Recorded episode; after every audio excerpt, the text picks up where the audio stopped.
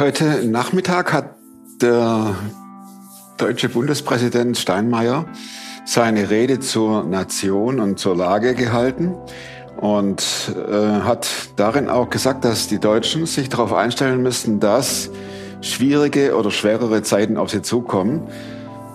Wir sprachen mit natürlich unsere finanziellen Angelegenheiten an. Das kostet alles mehr, es ist alles unsicher geworden.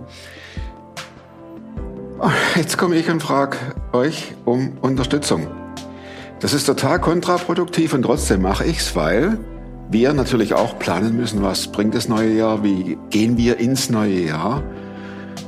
Das Schöne ist natürlich, und das betrifft nicht nur Lifehouse, sondern das betrifft uns alle, dass wir sagen können, wir vertrauen, dass Gott uns durchträgt. Das ist ein, ein richtiges Pfund, das wir haben und an dem wir uns festhalten können an Gott selbst und sagen, wir vertrauen dir, dass du uns auch in schwerere Zeiten begleitest.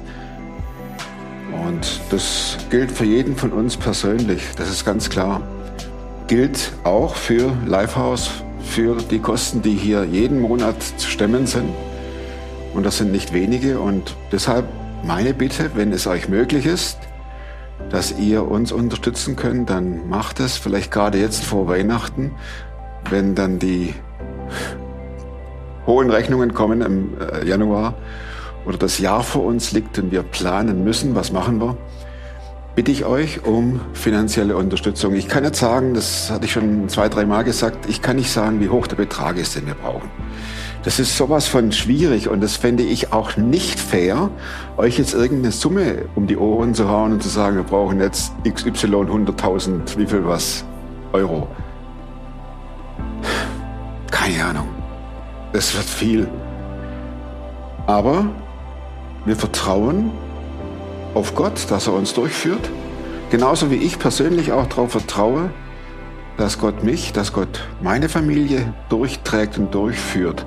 Durch diese Zeiten, die kommen, schon erstaunlich, dass ein Bundespräsident so klare Worte findet und darauf hinweist, dass die fetten Zeiten oder die guten Zeiten offensichtlich für längere Zeit der Vergangenheit angehören. Fakt ist, der, der, an den wir glauben, der ändert sich nicht, ob wir in Bedrängnis sind oder ob es uns gut geht. Gott ist da und es ist cool, darauf zu vertrauen, weil er macht sein Dasein nicht davon abhängig, ob wir perfekt sind oder ob wir alles richtig machen. Und das erzählt auch meine nächste, und hier schlage ich den Bogen in die Geschichte, meine nächste Erzählerin, die im Kindheitsalter eine Begegnung hat mit Jesus und alles schön und toll ist, aber dann kommt die Jugendzeit, dann kommt der erste Freund und dann kommt der Alkohol und dann kommt eine Schwangerschaft, von der sie nichts weiß. Sie war betrunken, so betrunken, dass sie nichts mitbekommen hat und äh, Periode blieb aus, sie ging zur Frauenärztin und die sagt herzlichen Glückwunsch. Das ist eine Geschichte. Aber auch in der Geschichte wird deutlich, dass Gott dranbleibt und dass er sich nicht abhängen lässt von Gefühlen und auch nicht von Taten. Klar bin ich einer, der gescheitert ist. Ich weiß nicht mal, was da läuft und was es ist. Ich bin in der Hinsicht im Moment ein bisschen privilegiert. Der Podcast mit Thomas Mayer. Natürlich denkst du dir dann erstmal, ja gut, der hat auch keine Ahnung. Oder was weiß ich. studiert noch Medizin. Ja. Leidet Das hat er im Bett, hat er eigentlich einen Hund draufgeschlagen. Egal wie abgedreht das war.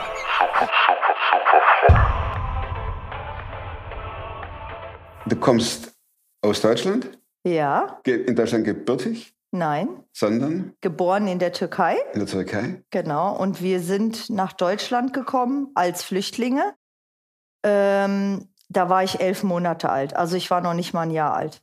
Keine Erinnerung, natürlich nicht. Ne? Ah, nö, sind deine Eltern dann ab und zu zurück in Urlaub oder Na, geht es nicht ja, in Flüchtlingsstatus? Doch, doch, die sind schon auch in den Urlaub gefahren, aber ähm, ähm, auch ins Dorf, aber so ganz, ganz nah an dem, äh, also als wir nach Deutschland gekommen sind, haben sie äh, sich erstmal Zeit gelassen. Ich glaube, zehn Jahre waren die nicht dort. Und dann, wo sie wussten, okay, es kann sein, dass mein Papa nicht mehr gesucht wird, weil die suchen wirklich die Leute, wenn man flüchtet. Ähm, genau. Aber er hätte zur Armee gehen sollen damals und er sollte gegen seine eigenen Landsleute kämpfen, weil die äh, in der Türkei, das sind natürlich Moslems und wir, wir sind Aramäer, wir sind Christen ausschließlich Christen. Also es gibt äh, bei den Aramäern keine Moslems. Und als mein Papa dann erfahren hat, dass er gegen seine eigenen Landsleute kämpfen soll, da hat er gesagt, nee, ich dann flüchte ich nach Deutschland. Oder wurdest du als Deutsch angesehen oder als Ausländerkind? Ausländerkind, würde ich schon sagen. Genau. Wie war denn deine Kindheit so? Also ich würde sagen, eigentlich ganz gut. Also bis auf ein paar Sachen, wo ich sage, manche Sachen habe ich nicht verstanden.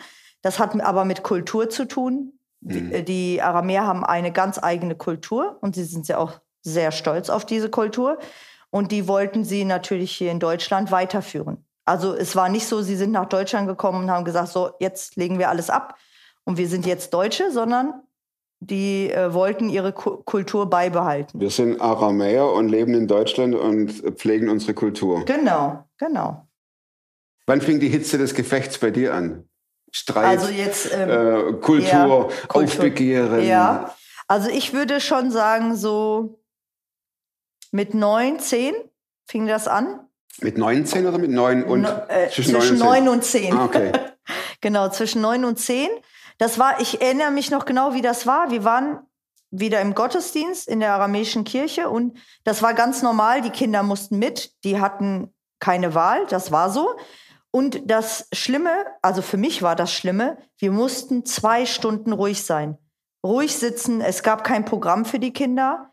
Ich habe das Aramäisch nicht verstanden. Also natürlich, meine Eltern haben Aramäisch gesprochen, aber die haben teilweise so schnell gesprochen und nach anderthalb Stunden, muss ich sagen, habe ich auch abgeschaltet. Irgendwann habe ich dann, ich dann so gedacht, also ich weiß, habe ja gerade erzählt, die Situation, wir saßen da und dann war es endlich rum und dann ist man rausgegangen und dann hört man nur, also wir sind gerade aus dem, aus der Kirche raus und dann hörst du nur, hast du die wieder gesehen? Hast du die wieder gesehen? Also diese, also Das hast du schon mit. Das hat, Das in hab ich- diesem Alter hatte ich schon genervt, ja, oder? Ja, und ich habe gedacht, wir waren doch jetzt zwei Stunden im Gottesdienst. Ich weiß zwar nicht, was die da gesagt haben, aber ich denke mal, dass es um Gottes Wort geht. Und dann kommen die hier raus und die haben nichts Besseres zu tun, als abzulästern. Und ich habe gesagt, Mama, das verstehe ich nicht. Warum sagen die auf der einen Seite, man soll so heilig und was weiß ich wie leben?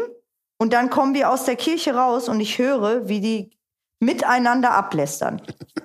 Und ich habe gesagt, äh, warum machen die das? Dann warst du aber tough mit 10 schon. Aus Respekt ich auch, bin ich auch noch lange mitgegangen, aber irgendwann dann halt nicht mehr. Was heißt irgendwann? Zwölf, so um den Dreh war das. Da wollte ich nicht mehr mit. Und wann kam es zum Knall?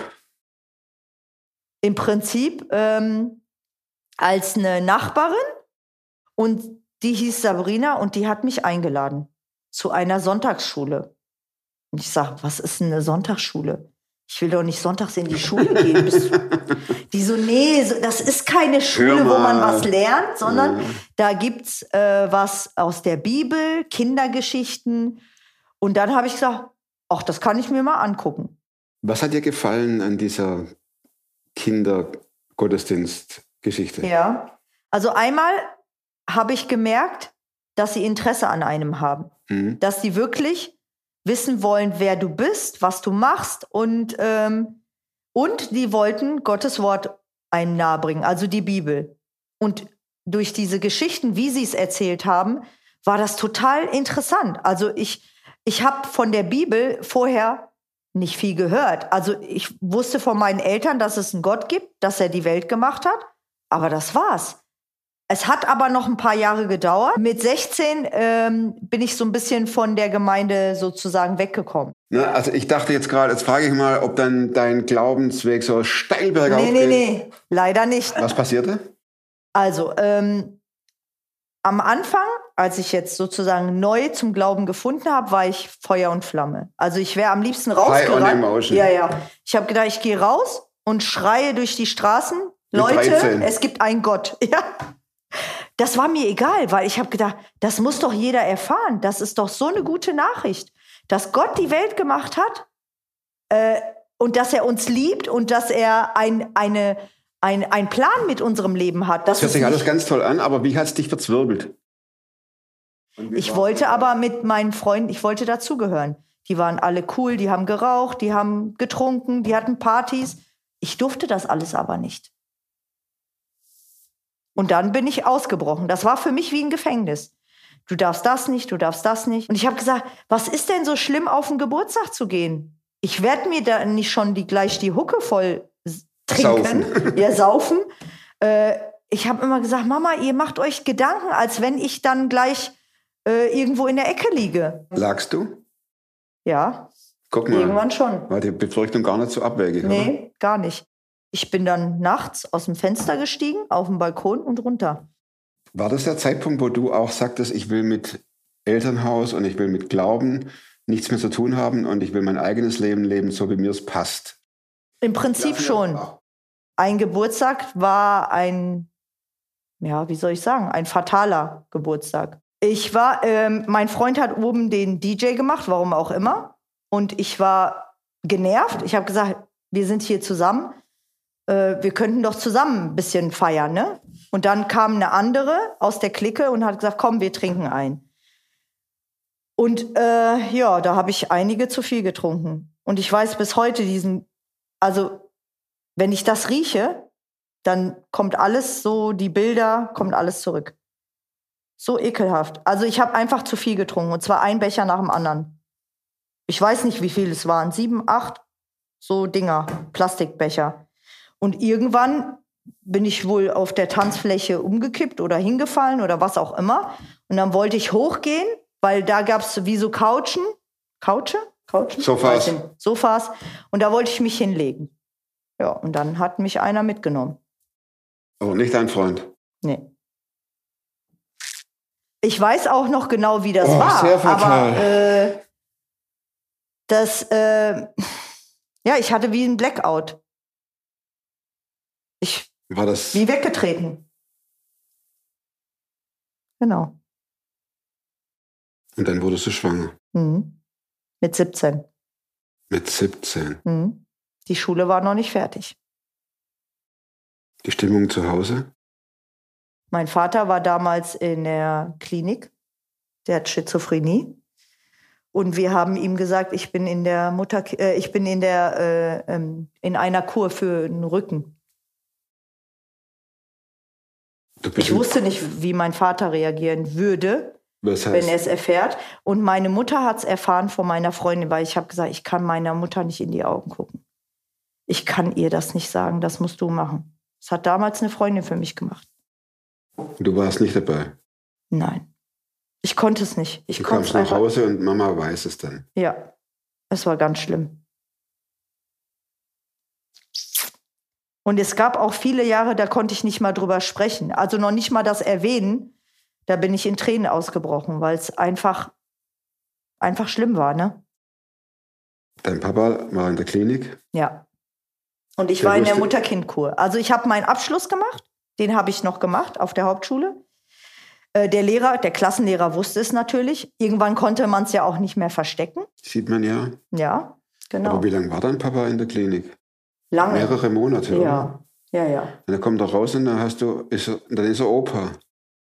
Ja, das Ding ist, nee, also ich habe das äh, Kind ja zur Adoption freigegeben. Ah, Also als ich erfahren, also ich bin zum Frauenarzt gegangen, weil ich natürlich keine Periode bekomme. Ich habe es ja nicht gecheckt. Also diese Geschichte mit dem Geburtstag, das kam alles erst später wieder wie so ein wie so ein Filmriss und dann kommen so nur Bilder. mhm. Also am nächsten Tag, ja, ich wusste ich nicht, was passiert ist. Ich wusste das nicht. die waren nur schlecht. Nee, ich, mein ganzer Rücken war auf, offen. Gut, das brauchen wir jetzt gar nicht vertiefen, was Ja, da alles passiert ist. Nein, ne? Ich meine nur, das ist, Ja, aber das ich wusste, ja. zu dem Zeitpunkt wusste ich das nicht. Und dann irgendwann habe ich ja zugenommen, zugenommen und ich konnte es mir nicht erklären.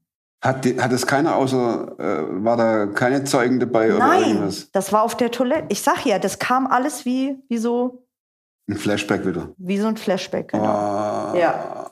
Und dann bin ich zum Frauenarzt und habe gesagt, irgendwie, ich weiß nicht, irgendwas mit mir tut das weh. Ich habe auch meine Tage nicht bekommen. Und dann schallt sie und sagt herzlichen Glückwunsch. Ich so, wie bitte?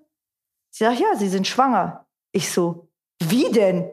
Sie, ja, sie sollten schon wissen, wie man schwanger wird. Und von wem? Ja, und von wem? Ja. Ja, das war hart. Und dann hat sie gesagt, ah ja, ähm, Sie können ja zum Jugendamt gehen. Ähm, ich wollte erstmal abtreiben. Und er hat gesagt, das geht nicht, das ist zu spät. In Deutschland geht das nicht. Du warst Dann also müssen schon Sie nach Holland. mindestens im vierten Monat. Viereinhalb, genau. Ja. In der Mitte des vierten, genau, fast fünf. Und alle haben gesagt, wie kann man das nicht merken? Ich habe es nicht gemerkt. Vielleicht hat der Körper das auch verdrängt. Die Seele Ja, also das kommt war, oft vor. da- das war einfach nicht da. Und Mhm. irgendwann, das weiß ich noch, kam es so wie, wie so, da habe ich gedacht, das sind Albträume. Entschuldigung, ich bin dran. gekommen. Ist okay. Also wie so Albträume, das kann ja nicht wahr sein, ne? Und dann, ja, Hast du mit dem Vater gesprochen? ja, der hat mir, der hat mir Geld geboten, dass ich es abtreibe in Holland. Ja, Und du hast gesagt, ich bringe es zur Welt und gebe es zur Adoption frei. also ich habe äh, mit jemandem vom Jugendamt gesprochen. Ich habe gesagt, hören Sie zu, wenn ich es gekonnt hätte, hätte ich wahrscheinlich abgetrieben, einfach aus Angst heraus, weil ich nicht wusste, wie meine Eltern reagieren. Ich hatte wirklich Angst. Ich, ich wusste nicht, was mein Vater machen würde. Vor allem, weil ich wusste, er ist ja krank. Ne? Also das ist ja auch nicht unberechtigt. Es geht nicht. Dann hast du es ausgetragen. Und dann äh, war ich beim Jugendamt, habe gesagt, hören Sie irgendwas, ne? Und dann hat er gesagt, ja, Adoption ist das Beste. Es gibt äh, geschlossene Adoption oder freie. Ich habe gesagt, ich würde mir wünschen, dass es eine freie Adoption ist, so dass man Kontakt irgendwann haben könnte, wenn man, Okay. wenn es, wenn die Eltern das wollen. Und das Kind. Ja, Hast du es so gemacht? ja. Hast du Kontakt? Mhm. Gut, das machen wir nachher. also Papa kam aus der Klinik und wusste, er ist kein Opa. Nee, Du warst ich war in- noch in, ich war in Mutter-Kind-Kur. In der Mutter-Kind-Kur, Ja. aber das war der Rücken. Und äh, also das Ja, war ja genau. im Prinzip Als ich zurückkam, natürlich, aber er klar. anscheinend hat er nicht drauf geachtet. Kein ich, natürlich hatte ich ein bisschen äh, mehr Gewicht wie vorher, ne? aber das Kind war ja schon da. Das Er hat war er ja ja mit nicht sich selbst gesehen. beschäftigt, muss man auch mal sagen. Ne? Das Also, auch. Und er hat, er hat das Kind ja nicht gesehen. Ich habe es direkt äh, nach dem Krankenhaus. Am dritten Tag haben die neuen Eltern das abgeholt. Lag es noch auf deiner Brust? Ja, also ich konnte es direkt nach der Geburt kurz halten und dann wurde mir schwindelig. Und dann haben sie gesagt, ja, legen Sie sich hin. Also ich hatte sie zwei Minuten schon auf dem Arm. Und dann gab es einen Punkt, wo ich gedacht habe, vielleicht machst du komplett was anderes. Vielleicht nimmst du das Kind, bist alleine irgendwo, aber sorgst für das Kind. Aber das war wie so ein irgendwie. Und dann habe ich aber gesagt, nein.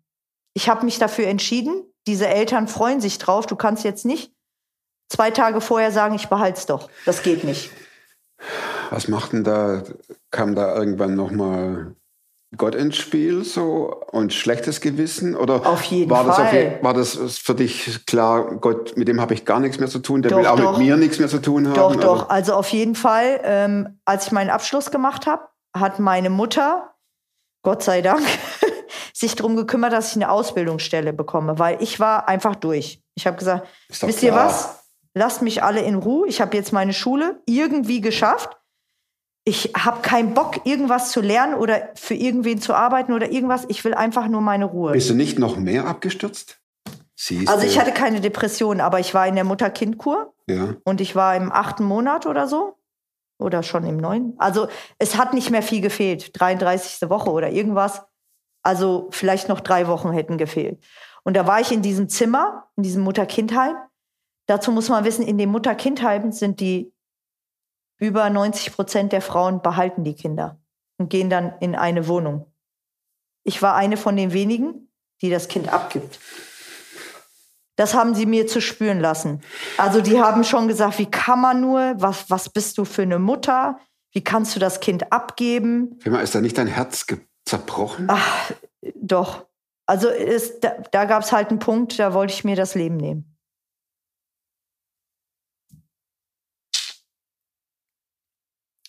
Da ich ja hier sitze, habe ich es nicht getan. Aber ähm, Jetzt sage ich mal. das hat Gott, Dank. verhindert. Mhm. Ja. Hast du schon geplant? Ich hatte es geplant tatsächlich. Ich hatte mir einige Tabletten zusammengesucht und äh, ich hatte mir dann gesagt, da gab es auch eine Mittagspause irgendwas und dann hatte ich mir die schon alle zurecht. Ich habe ich habe so viel genommen, dass ich gesagt habe, auf jeden Fall wache ich nicht mehr davon auf. Du hast schon genommen? Nein, nein. Du hättest so viel Ich, genommen. woll, ich wollte, also es war, ich habe nicht Möglichkeit. gezählt, 20 Stück bestimmt. Mhm. Und auch starke Sachen. Und in dem Moment habe ich kurz nicht an das Kind gedacht. Also ich habe wirklich nur an mich gedacht. Ich habe gedacht, was hat das für einen Sinn? Mein Leben ist im Eimer, auf gut Deutsch gesagt. Meine Eltern, wenn äh, meine Mutter, die ist sowieso enttäuscht, meine Geschwister, weil ich habe ja immer nur an mich gedacht. Ich habe gesagt, was soll ich denn noch? Was soll ich denn? Was soll ich mit meinem Leben? Es hatte alles keinen Sinn. Und dann habe ich gedacht, jo, beendest du das. Aber genau in dem Moment, wo ich das Wasserglas, also ich habe es schon mit Wasser genommen, kam dann eine Betreuerin rein und hat gesagt, so nicht. Die hat entdeckt? wusste, sie hat sofort gewusst, was Sache ist. Also, Also sie hat wahrscheinlich schon Sekunde- vorher, ja. In letzter Sekunde. Ja. Und dann war ich immer unter Beobachtung. Dann haben sie mir ein anderes Mädel da reingeschickt und haben gesagt, das geht nicht. Das Kind kann nichts dafür. Stimmt. Das Kind Mhm. kann nichts dafür. Nee. Und wie kam es für dich zur Veränderung? Das, es fing an da mit dem Punkt, dass Gott sozusagen das verhindert hat. Da habe ich erst mal gemerkt, ich glaube, Gott will nicht, dass ich schon gehe. Und er hat mich an all die Sachen erinnert, die ich ja vorher gewusst habe. Vergebung? Vergebung. Ja, also Vergebung mir selber oder dem anderen gegenüber. Ja, das ist richtig. Vergebung ist vielschichtig. Erstmal Vergebung erhalten von Gott, Ja, dir selbst auch. mhm. ja. Und dann Das war das Schwier- Schwierigste. und Ich muss ehrlich sagen, echt schwieriger als den Typ. Gleich, gleich schlimm. Das Also muss ich deutlich sagen. volle mich Vergewaltigung. Ja, Boah. ja. Also ich bin nicht mitgegangen, sondern er hat mich mitgeschleppt. Also ich war Daher auch die Verletzungen am Rücken. Ja, alles klar. natürlich. Also Mhm. ich war sturzbetrunken. Der, der hätte sonst was machen können. Ich habe es ja noch nicht mal mitbekommen. Die, diese Flashbacks kamen erst später. Wie gesagt, sonst wäre ich ja auch vorher zum Frauenarzt gegangen. Ja, Und dir wurde klar, ich kann nochmal neu anfangen. Oder wie war das mit der Vergebung? Ja. War das wie so ein Start? Ja. Also ich, äh, ich überlege, wie das eigentlich anfing. Das Mhm. war im Prinzip auf der Jugendfreizeit. Und zwar hatte meine Mama, habe ich ja erzählt, mir eine Ausbildungsstelle gesucht. Ja. weil ich hätte, ich war nicht in der Lage. Die hat gesagt, aber du kannst nicht nur hier zu Hause rumhängen. Und dieses Ehepaar, das die Bäckerei hatte, ich habe in der Bäckerei eine Ausbildung gemacht, das waren Christen. Und die haben gesagt, komm, wir nehmen uns ihrer an. Äh, Meine Mama hat nicht alles erzählt. Sie hat nur gesagt, sie hat eine schwere Zeit, ihr braucht Geduld. Ähm, ja, das haben die dann auch gemerkt. Dem, ich war im zweiten Jahr, da hat die Chefin gesagt, so Firma, kneif deinen Hintern zusammen, sonst muss ich dich rausschmeißen. Ich kam sehr oft zu spät, war natürlich launisch, dadurch, dass ich Wochenends immer noch weg war. Ähm, aber dann äh, hat meine Chefin gesagt, du Fema, willst du nicht vielleicht mal noch mal nach Brake auf die, äh, auf die Jugendfreizeit? Habe ich gesagt, hm, ne? Habe ich gesagt, ah, warum eigentlich nicht? Ich habe erst mal überlegt, ich habe gesagt, ich sag dir morgen Bescheid. Du hast es gemacht, weil du dachtest, komm, dann hat die Bäcker, dann hast du bei der noch ein paar Pluspunkte, dann kann ich mal Genau. wieder ein bisschen. Und dann äh, bin ich in den launisch Sommer in die Jugendfreizeit gegangen und das hat eingeschlagen wie eine Bombe. Also das war einfach, ja, wie wenn, wenn, wenn Gott zu mir gesprochen hätte. Ich habe keine Stimme gehört, sondern ähm, wir hatten äh, ein, am Abschlussabend so ein, wie so ein Fragebogen und da waren zwei Fragen. Einmal, ähm, bist du zufrieden mit deinem Leben, so wie es gerade ist? Und wenn du was ändern könntest, was wäre das? Und das war, als wenn Gott so ding, ne, so immer einfach zu Also die erste Frage, hat. das ist klar. Und Ja. wie, wie lautete die Antwort auf Frage 2? Ich wusste es nicht. Ich habe gesagt, ich habe keine Ahnung. Wie soll das sein? Ja, aber allein als ich die Frage gelesen habe, ähm, ich habe damals noch geraucht, ne? ähm, bin ich in, es gab nicht wirklich eine Raucherecke, aber wir sind hinter die Turnhalle gegangen. Da habe ich mich hingesetzt mit meinem Zettelchen Und dann fing ich erstmal an zu heulen. Wie, wie ein Schlosshund. Also ich weiß nicht, eine halbe Stunde habe ich bestimmt geweint äh, bei der ersten Frage. Und dann habe ich gedacht, habe ich so wie, wie so ein Zwiegespräch. Eigentlich habe ich mit mir selber gesprochen, aber ne, ich habe Mhm. gehofft, dass Gott zuhört. Und habe gesagt, was, was soll ich denn machen? Dieses Leben ist, das, was ich fabriziert habe, ist doch ein Haufen Müll. Da kannst du die Mülltonne aufmachen, rein und zu den Deckel. Wa was willst denn du damit machen? Also es war für mich unerklärlich. Ich habe einfach nur geheult, weil ich, weil mir bewusst geworden ist, was ei- eigentlich was ich gemacht habe, ja. Ne? Oder ich zu ihm ja gesagt habe damals mit 13. Natürlich kam mir das in Erinnerung. Das habe ich nicht vergessen. Das war irgendwo ganz weit versteckt, ne? Mhm. Und ähm, die Frage, wie, das war einfach nur so dieses, ähm, er, er will alles neu machen. Also Gott will alles neu machen. Das war so in meinem Kopf. Ich wusste nicht wie, aber ich wusste, ich muss einfach erstmal Ja sagen dazu. Und dann fing es an. Also es war an dem Tag, fing an, Gott alles neu zu machen. Indem du. Ganz klein. Ja, indem ich gesagt habe, Gott, es tut mir leid, was ich getan habe, dass ich mein Leben sozusagen in Sand gesetzt habe, bewusst, Mhm. weil ich, ich wusste es ja besser. Und mein Gewissen hat auch immer gesagt, hier, da hast du gelogen, da hast du was vorgespielt. Und ähm, dann habe ich gesagt, Gott, ich gebe dir das hin, das ist eh ein Haufen, Müll. nach meiner Meinung, nicht zu gebrauchen. Aber wenn du was machen kannst, mach. Ich bin bereit. Ich weiß nicht, wie du es machen willst, aber so ungefähr habe ich gesprochen und dann fing es an. Aber so nach und nach. Das war ein Prozess. Ja. Und dann kam es zur Änderung. Ja, Tatsächlich. Wirklich, ja. Dann kam es wirklich zur Änderung, weil ich wusste, ich habe zu Gott Ja gesagt. Ich habe sozusagen, eigentlich hat er mir die Hand zuerst gereicht. Ne? Das ist so. Ganz am Anfang, da wo ich Ja gesagt habe. Und dann habe ich meine Hand weggezogen und wollte alles alleine machen. Und dann hat Gott gesagt, komm, ich mache alles neu. Und du hast nochmal zugepackt. Ja. Und dann habe ich mich festgekrallt. Weil ich wusste, entweder mit Gott oder Chaos. ka- äh, komplett. Also ich wusste auch, dass Gott mich davor bewahrt hat, dass ich mir das Leben nicht nehme. Wie ging dein Leben dann weiter? Ich bin dann auf die Bibelschule gegangen als Bibelschülerin. Drei Jahre, vier Jahre? Nach den drei Jahren Bibelschule habe ich dann im letzten Jahr habe ich ein Praktikum gemacht in der Gemeinde von meinem Mann und dann haben wir geheiratet, haben drei Kinder bekommen. Was mich natürlich noch interessiert, Fema, Ja, hast du eine Beziehung oder seht ihr euch ab und zu mit deinem Ja. ersten Kind? Das, Ja. das wollten wir noch mal Ja. auflösen. ja, tatsächlich ja. Also äh, die Eltern waren sehr offen und ähm, die haben dann irgendwann mir eine E-Mail geschrieben. Also sie haben immer wieder äh, Bilder geschickt auch. Das haben die von sich aus gemacht. Das mussten die nicht, aber die wollten das. Und ähm, sie haben relativ früh, ich glaube, als sie acht war, haben die schon gesagt, dass Ein sie Mädchen. Ja, ist ein Mädchen, genau. Und äh, haben ihr relativ früh auch gesagt, dass sie nicht das eigene Kind ist. Und dann haben sie immer Fotos geschickt, haben gesagt, wie es in der Schule ist und alles. Ähm, und dann irgendwann haben wir uns das erste Mal getroffen, aber Wie war das? ganz komisch.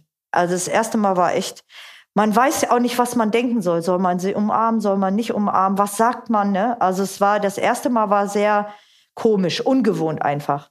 Wie hat Aber- sie reagiert? Sie hat sich gefreut. Wie alt war das? War sie da? Zwölf? Habt ihr euch da ohne ihre Nee, Adoptiveltern? erstmal mit. Ne? Ja. Aber wir sind dann spazieren gegangen, haben uns auch so unterhalten. Es war einfach komisch. Also ich wusste auch nicht, was ich sie fragen sollte. Wir haben uns jetzt ein Jahr nicht gesehen. Ja, aber ähm, wir haben immer Kontakt über entweder E-Mail oder WhatsApp. Wie schaust du nach vorne? Ohne da jetzt gleich äh, super, super zu sagen. Ähm, ich weiß, ich bin nicht alleine. Nie. Das Leben ist ja auch mit Jesus eine Ja, Achterbahnfahrt. natürlich. Ich habe noch meine vier Abschlussfragen, bevor hier alles, alles Abstürzt. abstürzt und, Ja. und rausgeht. Und Ja. Wir fangen langsam an. Gibt es ein Buch, das du, also wir müssen die Fragen zack, zack durchhauen. Gibt es ein Buch, Ja, das du nicht nur einmal gelesen hast? richtig. Und wenn ja, welches? Die Enkelin des Hiob. Da geht es auch um Vergebung und das habe ich mindestens zweimal gelesen. Das hat mir kürzlich der Markus gesagt, dass das, Ja. und das gibt es, glaube ich, sagte er nicht mehr. Nicht mehr. Oh. Auf. Ich habe es dann auch meiner Schwester weitergeschenkt. Also ich habe es mehr als zweimal gelesen. Sieht so aus? Ja, genau so sieht's aus. Also ihr Wahnsinn. könnt es antiquarisch kriegen. Ja, Ähm, ja. Frage 2. Bitte? Und zwar, wozu kannst du heute leichter Nein sagen als noch vor zehn Jahren, fünf Jahren? Ja, Drei vor Jahren. fünf Jahren. Ja, ja, ja, gibt's was. Und zwar in der Gemeinde äh, haben wir oft mehrere Dienste gemacht. Und irgendwann habe ich gelernt zu sagen, ich mache einen Bereich und nicht noch andere Sachen, weil es einfach zu viel war. Und Da sage ich dann ganz frei, nein, das möchte ich nicht. Ich hätte noch viele Fragen, aber wir müssen uns der Zeit wegen kein Problem. echt dranhalten. Welche Überzeugungen, Verhaltensweisen, Frage 3, oder Gewohnheiten, Ja. die du dir in diesen letzten fünf Jahren angeeignet hast, Mhm. haben dein Leben verbessert? Zum Beispiel, ähm, dass ich aus dem Wort Gottes die Zusagen, die er dort gibt, zum Beispiel, dass er mich wunderbar gemacht hat, in Anspruch nehme und den Lügen des Feindes, das ist der Teufel, nicht mehr glaube. Was sagt er? Du siehst furchtbar aus? Oder? Ganz schlimme Sachen. Du kannst nichts, du bist es nicht wert, du, Okay. du wirst eh versagen. Und wie und- machst du dann das, dass das äh, nicht sich an dir fest Ja, also ich musste erst mal begreifen, dass es so ist, dass ich den Lügen glaube, weil es war mir lange nicht bewusst. Mhm. Und dann hat mir eine Bekannte, Ja. hat mir dann gesagt, Fema, du darfst dich nicht selbst verdammen. Das tust du oft und du merkst es nicht. Und Es das war sicher ein. Prozess, Ja. es nicht mehr zu tun. Das oder? hat, das hat mich auch getroffen im ersten Moment, weil ich es noch nicht mal gemerkt habe. Und jetzt sage ich, ja, aber Gottes Wort sagt das. Gottes Wort sagt das. Auch wenn ich es manchmal nicht fühle. Wollte ich gerade sagen, äh, gibt es auch, gibt's äh, auch wenn man nach? Gefühlen geht, dann ist man ganz schnell. Da braucht nur ein Windhauch zu kommen und dann ist vorbei. Letzte Frage, Ja. Plakatfrage. Oh ja. Was schreibst du drauf? Jeder Tag ist eine neue Chance. Mit Herzlichen- Jesus. So, das noch. Wer Jeder Tag ist eine neue Chance mit Jesus. Vielen Dank, Fema. Hinterlasst der Fema dicke, dicke, fette Daumen. Ich finde es total erstaunlich und bin dankbar darüber, dass ihr, jetzt in dem Fall Fema, so offen drüber sprecht über euer Leben. Da ist ja auch Scham dabei, das ist ja auch nicht immer einfach und doch. Und doch stehen die Geschichten im Mittelpunkt. Wenn ihr eine Geschichte habt, info at superfromtv. Wenn ihr unterstützen wollt, hier den QR-Code könnt ihr auch dann Handy dran halten und PayPal oder Überweisung. Vielen Dank. Geschichte, schreibt mir, unterstützen, nehmt den QR-Code. Oder schaut vorbei auf www.lifehouse.world.com oder www.superfromtv. Jetzt bin ich völlig daneben, aber egal, ihr werdet es finden. Und ich danke euch für alle Unterstützung. Nächsten Montag gibt's eine neue Geschichte. Und bis dahin, bleibt oder werdet superfromm. Macht's gut und tschüss. Tell me, tell me, tell me.